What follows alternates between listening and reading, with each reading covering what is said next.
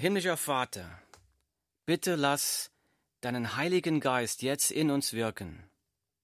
Erwecke, bekehre, heilige viele Herzen und viele Leben. Lass uns jetzt eine Begegnung mit dem lebendigen Gott haben, damit du und nur du allein verherrlicht wirst. Das bitte ich im Namen deines Sohnes Jesus Christus. Amen. Jesus spricht in der Bibel, wacht und betet, damit ihr nicht in Versuchung kommt. Der Geist ist willig, aber das Fleisch ist schwach. Zitat Ende, die Bibel, Markus Kapitel 14, Vers 38. Jesus sagt, wacht und betet, damit ihr nicht in Versuchung kommt. Versuchung, was ist mit Versuchung gemeint? Um wirklich zu verstehen, was Versuchung eigentlich ist, möchte ich Versuchung erst einmal aus weltlicher Sicht betrachten.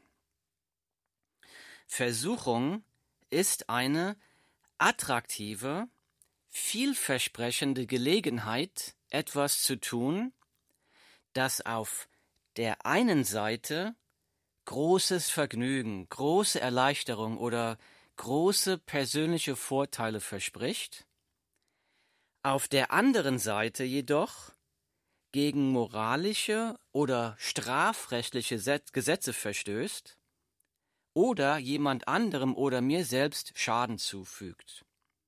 Weltlich gesehen ist Versuchung eine verlockende Gelegenheit, den verbotenen, düsteren Begierden unseres Herzens freien Lauf zu lassen, die jedoch mit schwerwiegenden negativen Konsequenzen verbunden sein können.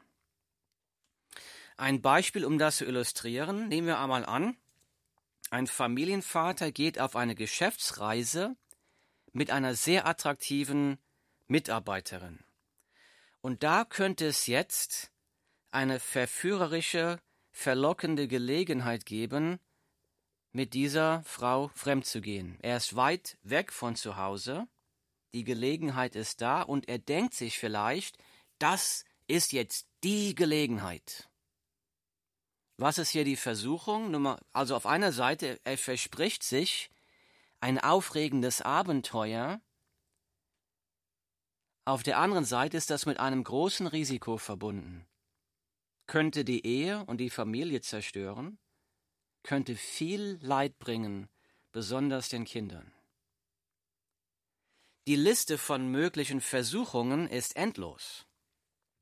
Zu flirten, zu lügen, zu hassen, zu stehlen, bei Klassenarbeiten oder Prüfungen zu schummeln, bei der Steuererklärung zu betrügen, über die Nachbarn zu lästern oder Probleme mit Alkohol oder Drogen betäuben, jemandem etwas nachtragen, jemanden verurteilen, sich an jemandem rächen und so weiter und so weiter. Und selbst wenn du nicht an Gott glaubst, selbst wenn du nichts mit dem christlichen Glauben am Hut hast, dann musst du aber trotzdem zugeben, dass du tagtäglich mit Versuchungen konfrontiert wirst. Stimmt das nicht? So mal ganz ehrlich, wie sieht's bei dir aus? Was machst du, wenn du ganz allein bist? Wenn dich keiner sehen kann? Wie oft bist du in der Lage, der Versuchung zu widerstehen.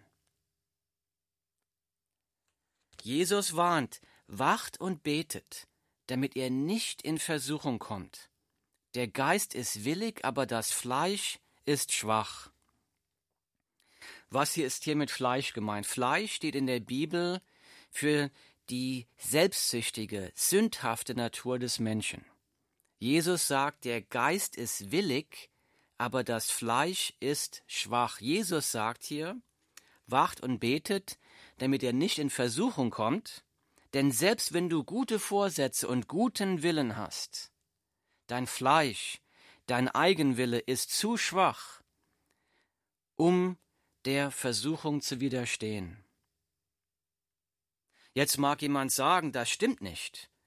Ich habe dieser und jener Versuchung aus eigener Kraft widerstanden. Ja, das mag sein.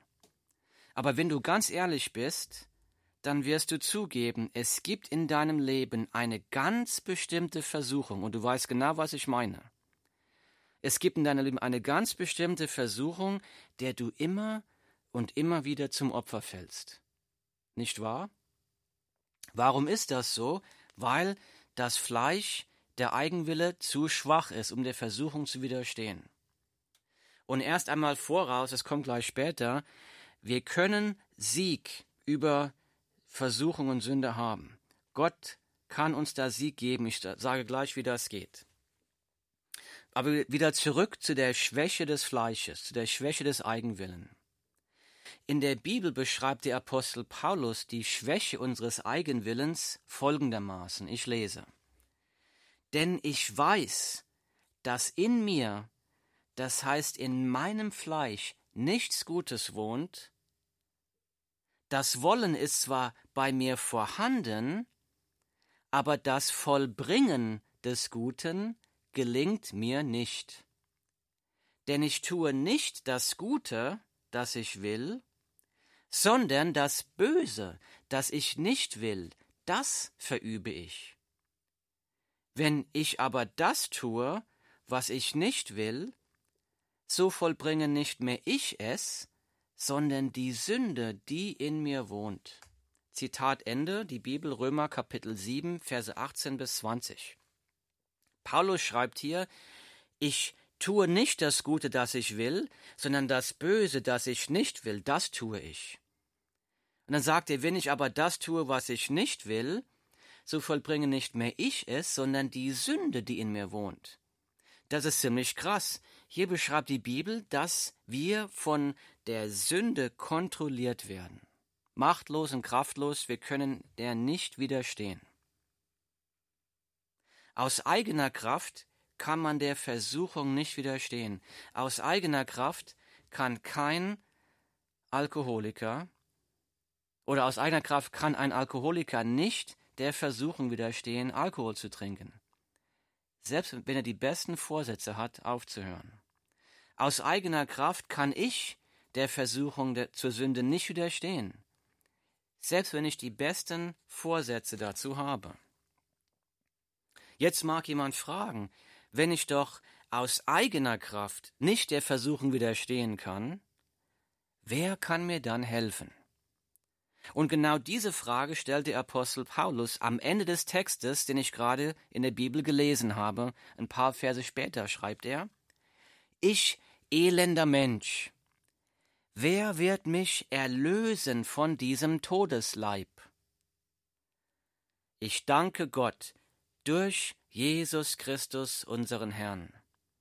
Römer 7, Verse 24 und 25. Die Kraft der Versuchung und der Sünde zu widerstehen kommt durch Jesus Christus. Nur Jesus Christus kann uns von der Macht der Versuchung und der Sünde befreien. Die Frage ist, wie kann ein Mensch siegreich sein gegenüber Sünde und Versuchung? Wie sieht das in der Praxis aus? Hier sind vier Punkte, wie man das praktisch ausleben kann. Nummer eins, ich muss erst einmal erkennen, dass ich der Versuchung hilflos ausgeliefert bin und Gottes Hilfe brauche. Deshalb sagt Jesus, wacht und betet, bittet Gott um Hilfe. So Nummer eins, ich muss erkennen, dass ich der Versuchung hilflos ausgeliefert bin und Gottes Hilfe brauche. Nummer zwei, ich muss eine persönliche Beziehung mit Jesus Christus haben. Jesus will dich von deinen Sünden retten. Jesus Christus ist für deine Sünden am Kreuz gestorben damit du Frieden haben kannst mit Gott. Jesus will dir die Vergebung deiner Sünden, die Gnade Gottes, die Liebe Gottes und das ewige Leben schenken. Jesus will dir den Heiligen Geist schenken, damit du die Kraft hast, dich von der Sünde abzuwenden, Nein zur Sünde zu sagen, der Versuchung zu widerstehen. Jesus will dein Freund sein, er liebt dich. Er will dich durch dein Leben leiten und begleiten. Du musst die lebensverändernde Entscheidung treffen, von deinem Leben ohne Gott umzukehren, zu glauben, dass Jesus für dich persönlich, für deine Sünden am Kreuz gestorben ist. Die Entscheidung treffen, dein Leben im vollen Vertrauen auf Jesus neu anzufangen und aufzubauen. Die Entscheidung zu treffen, Jesus als deinem persönlichen Herrn und Retter zu folgen. Wenn du diese Entscheidung noch nicht getroffen hast, dann tue das hier und heute. Denn wenn du die Kraft haben möchtest, siegreich über Sinn und Versuchung zu sein, dann musst du mit der Kraftquelle verbunden sein. Es nützt dir nichts, einen Staubsauger über den Teppich hin und her zu bewegen, wenn der Staubsauger nicht in die Steckdose angeschlossen ist. Denn wenn der Staubsauger nicht an der Stromquelle angeschlossen ist, dann hat er keine Kraft, den Boden zu reinigen. Genauso mit uns. Wir müssen mit der Kraftquelle, mit Jesus Christus, mit Gott verbunden sein, Frieden mit Gott haben durch Jesus Christus. Nummer eins, ich muss erkennen, dass ich der Versuchung hilflos ausgeliefert bin und Gottes Hilfe brauche. Nummer zwei, ich muss eine persönliche Beziehung mit Jesus Christus haben. Nummer drei, ich muss mit der Kraft des Heiligen Geistes Situationen erkennen und vermeiden, die mich in Versuchung bringen. Nochmal, ich muss mit der Kraft des Heiligen Geistes Situationen erkennen und vermeiden, die mich in Versuchung bringen. Wacht und betet, damit ihr nicht in Versuchung kommt. Also Jesus sagt, halte Wache, pass auf, halte die Augen auf. In welchen Situationen wirst du am meisten versucht? Welche Orte, welche Personen bringen dich in große Versuchung? Das musst du erst einmal erkennen und dann musst du Pläne machen, dich von diesen Personen, diesen Orten, von diesen Situationen fernzuhalten. Du weißt wahrscheinlich ganz genau, was hier gemeint ist. Und dann flehe im Gebet, dass dir Gott durch den Heiligen Geist den Willen und die Kraft dazu schenkt, von diesen Personen, diesen Situationen und diesen Orten fernzubleiben. Hier brauchst du ein paar christliche Freunde, paar Brüder und Schwestern im Glauben, die mit der gleichen Versuchung kämpfen, für gegenseitige Ermutigung, gegenseitig Rechenschaft abgeben in Liebe, füreinander beten. Du brauchst also eine Gruppe von Menschen, durch die Gott wirkt und dich dazu weiterhin motiviert von diesen Orten fernzubleiben. Wie kann man siegreich über Sünde und Versuchung leben? Wie sieht das in der Praxis aus? Bis jetzt haben wir die folgenden Punkte besprochen. Nummer eins. Ich muss erkennen, dass ich der Versuchung hilflos ausgeliefert bin und Gottes Hilfe brauche. Nummer zwei, ich muss eine persönliche Beziehung mit Jesus Christus haben. Nummer drei, ich muss mit der Kraft des Heiligen Geistes Situationen erkennen und vermeiden, die mich in Versuchung bringen. Und jetzt kommt Nummer vier, ich muss mit der Kraft des Heiligen Geistes nach Freude an Gott streben. Ich muss in der Kraft des Heiligen Geistes nach Freude an Gott streben. Warum? In Versuchung kommen stellt einen Menschen vor die Wahl. Entweder folge ich der Begierde meines Herzens und begehe damit eine Sünde, oder ich tue den Willen Gottes.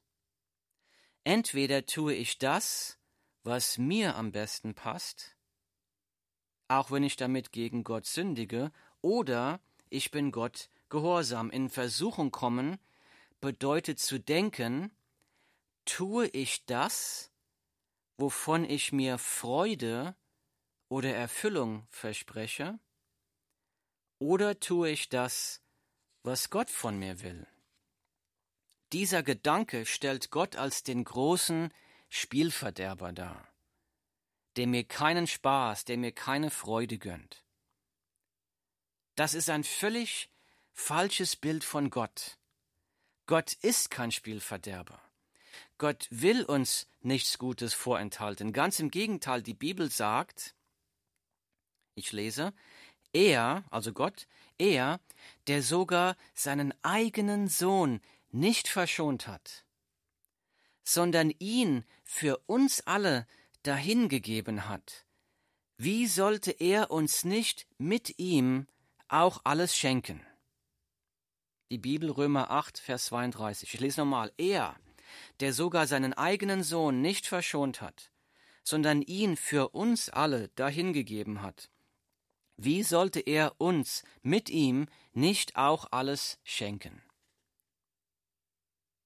Was der Text hier sagt ist, Gott hat uns schon das Kostbarste geschenkt, seinen einzigen Sohn, um uns von unserer Sünde zu retten. Wie können wir nur denken, dass Gott der Vater uns irgendetwas Gutes vorenthalten würde? Er hat uns sogar seinen eigenen Sohn, Jesus Christus, am Kreuz geschenkt, geopfert, damit wir von der Sünde errettet sind. Das Kreuz ist eigentlich der allergrößte Beweis, dass Gott dich liebt, dass Gott es gut mit dir meint, dass Gott für dich ist. Was muss er dir noch geben, um dir zu beweisen, dass er dich liebt? Er hat alles gegeben, um dich zu retten. Er liebt dich, er meint es gut mit dir. Gott will dich mit seiner Gnade und Barmherzigkeit überschütten. Jeder, der zu Jesus Christus kommt, findet bei Gott einen guten, liebenden, fürsorgenden Vater. Die Bibel sagt das so, wie sich ein Vater über Kinder erbarmt. So erbarmt sich der Herr über die, welche ihn fürchten. Zitat Ende. Psalm 103, Vers 13. Ich lese nochmal. Wie sich ein Vater über Kinder erbarmt, so erbarmt sich der Herr über die, welche ihn fürchten. Glaube ich, dass mein eigener Plan der beste Plan für mein Leben ist? Oder glaube ich, dass Gottes Plan der beste Plan für mein Leben ist? In Versuchung kommen bedeutet, will ich den tiefsten Verlangen meines Herzens nachgeben oder Gott gehorchen? Hier ist das Problem. Das Problem ist unser Herzensverlangen. Die Versuchung ist, will ich dem tiefsten Verlangen meines Herzens nachgeben oder Gott gehorchen? Und das Problem ist, dass mein Herzensverlangen ist oftmals das Gegenteil von Gottes Herzensverlangen für mich. Jesus sagt, ich lese aus der Bibel, denn wo euer Schatz ist, da wird auch euer Herz sein. Denn wo euer Schatz ist, da wird auch euer Herz sein. Matthäus 6, 21. Das bedeutet, wenn Gott mein größter Schatz ist, dann werden die Verlangen meines Herzens auch auf Gott gerichtet sein, dann wird mein Herz bei ihm sein. Aber wenn irgendetwas anderes mein größter Schatz ist. Irgendetwas anderes außer Gott. Dann werden die Verlangen meines Herzens auf diesen anderen Schatz gerichtet sein, nicht auf Gott. Und jetzt hier ist genau der Punkt von Versuchung. Jetzt habe ich meine Herzensverlangen, die nach dem anderen Schatz verlangen, nicht nach Gott. Und jetzt ist mein Herzensverlangen genau das Gegenteil von Gottes Verlangen. Wenn ich jetzt so als Christ lebe, dann ist das Leben als Christ sehr frustrierend. dann ist es ein verbittertes Leben als Christ, ein Leben, ich will, aber ich darf nicht. Und das Leben als Christ soll aber genauso nicht aussehen, es soll genau andersrum aussehen. Hier ist genau der Punkt, wo wir die Kraft Gottes brauchen. Wir brauchen die Kraft des Heiligen Geistes, um die tiefsten Verlangen unseres Herzens zu verwandeln. Und das können wir aus eigener Kraft nicht. Ich kann mich nicht zwingen, etwas zu lieben, etwas zu verehren, das ich langweilig oder uninteressant finde. Ich kann etwas Langweiliges, Uninteressantes nicht meinen größten Schatz machen, das kann ich aus eigener Kraft nicht. Wir müssen zu Gott flehen, wir müssen Gott um Hilfe bitten, wir müssen zu Gott flehen, Herr, schenke mir ein tiefes Verlangen nach dir. Verwandle die Verlangen meines Herzens. Nimm die Verlangen nach Sünde von mir weg und lass mich Verlangen nach dir haben. Sei du mein größter Schatz. Lass mich erkennen, dass du die größte Freude meines Lebens bist. Lass mich erkennen und jubeln, dass du die größte Erfüllung bist. Lass mich die große Freude, die größte Freude an dir haben. Lass mich an dir erfreuen tagtäglich. Lass mich an deinem Wort erfreuen. Die Bibel sagt das so in Psalm 119, Vers 36. Da schreibt der Psalmschreiber, neige mein Herz zu deinen Zeugnissen und nicht zur Habgier. Neige mein Herz zu deinen Zeugnissen, zu deinem Wort und nicht zur Habgier. Das finde ich interessant, denn Psalm 119 ist der längste Psalm in der Bibel. Und in diesem Psalm schreibt der Psalmschreiber, wie er das Wort Gottes liebt, wie er das Wort Gottes schätzt, wie er das Wort Gottes verehrt.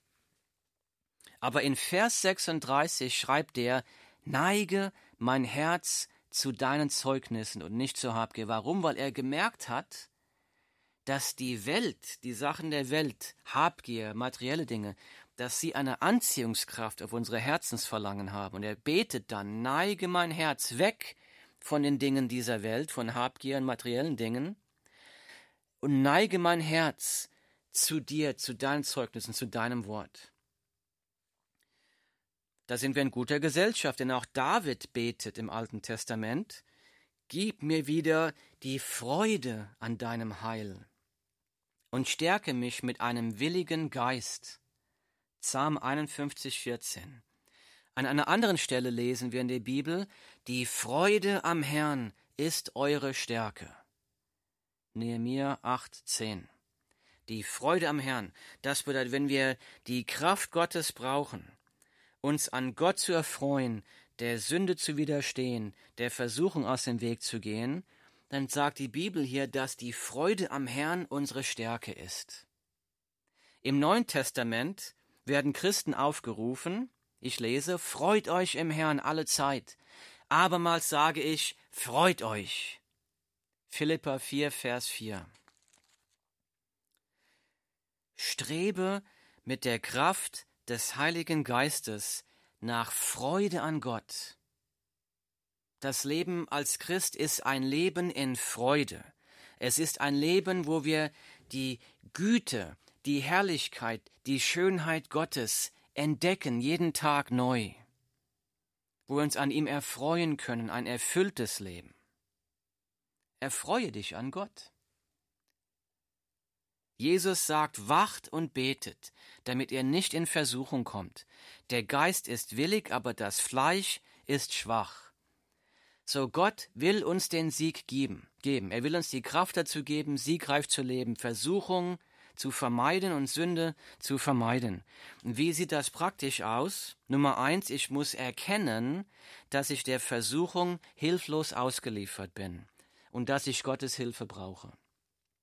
Nummer zwei, ich muss eine persönliche Beziehung mit Jesus Christus haben. Ich muss ihn kennen, ich muss sein Wort lesen, ich muss Zeit mit ihm verbringen. Nummer drei, ich muss mit der Kraft des Heiligen Geistes Situationen erkennen und vermeiden, die mich in Versuchung bringen. Und Nummer vier, Ich muss mit der Kraft des Heiligen Geistes nach Freude an Gott streben. Meine lieben Freunde, wir müssen, das Leben als Christ ist kein Leben in dunkler, harter Pflicht, harter Arbeit, verbittertes Ich will, aber ich darf nicht. Ist ein Leben in Freude. Und dazu lädt uns der Herr ein. Er will uns den Sieg über die Sünde und Versuchung schenken. Und sei nicht entmutigt, wenn du im Kampf gegen die Versuchung, gegen die Sünde Rückschläge erlebst. Wenn du gefallen bist, dann steh sofort wieder auf, bitte den Herrn Jesus um Vergebung und mach in seiner Kraft weiter. Gott hat versprochen, dir beizustehen, dir zu helfen und dir den Sieg zu geben. Und ich schließe äh, damit ab mit einem großen Versprechen Gottes aus der Bibel. 1. Korinther 10, 13 sagt, er hat, äh, es hat euch bisher nur menschliche Versuchung betroffen. Gott aber ist treu. Er wird nicht zulassen, dass ihr über euer Vermögen versucht werdet, sondern er wird zugleich mit der Versuchung auch den Ausgang schaffen, so dass ihr sie ertragen könnt. Das heißt, Gott verspricht, dass wenn wir in Versuchung kommen, dann wird er uns auch den Weg aus der Versuchung durch seine Kraft dazu bereiten, dass wir sie ertragen können, siegreich. Himmlischer Vater, Herr, wir danken dir, dass wir durch dieses Leben nicht macht- und kraftlos gehen können. Denn aus eigener Kraft haben wir keine Macht, der Versuchung zu widerstehen. Aber aus deiner großen Liebe hast du deinen Sohn Jesus Christus in die Welt geschickt, um am Kreuz für unsere Sünden zu sterben um die Strafe unserer Sünde auf sich zu nehmen und uns von der Macht und der Knechtschaft der Sünde zu befreien. Und Herr, ich bitte, dass du jedem, der zuhörst, dass du jeden erwächst, jeden zu Jesus ziehst und durch Jesus Christus die Macht und die Kraft gibst, siegreich über Sünde und Versuchung zu leben, damit dein Name durch unsere Leben verherrlicht wird. Ich danke dir im Namen von Jesus Christus. Amen.